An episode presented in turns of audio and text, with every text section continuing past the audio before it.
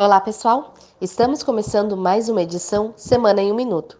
Desta vez com um destaque muito positivo, pois o governo subiu nesta semana a estimativa oficial do PIB de 0,5% para 1,10%. Além disso, o indicador de intenção de investimentos aumentou 10,9 pontos no quarto trimestre de 2017, ante o terceiro trimestre, chegando a 116 pontos, maior nível desde o primeiro trimestre de 2014. Por outro lado, o presidente da Câmara, Rodrigo Maia, anunciou que a votação para a reforma da Previdência só será realizada no dia 19 de fevereiro do ano que vem. Esta foi uma medida de segurança para que a base aliada consiga mais votos a favor da reforma.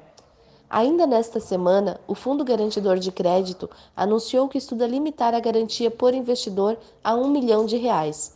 Se essa medida, que será votada na próxima segunda-feira, dia 18, for aprovada, cada investidor terá a cobertura de apenas um milhão de reais por CPF, mantendo o limite de 250 mil por instituição.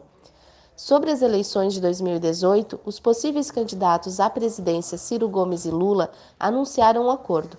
Quem passar para o segundo turno será apoiado pelo outro.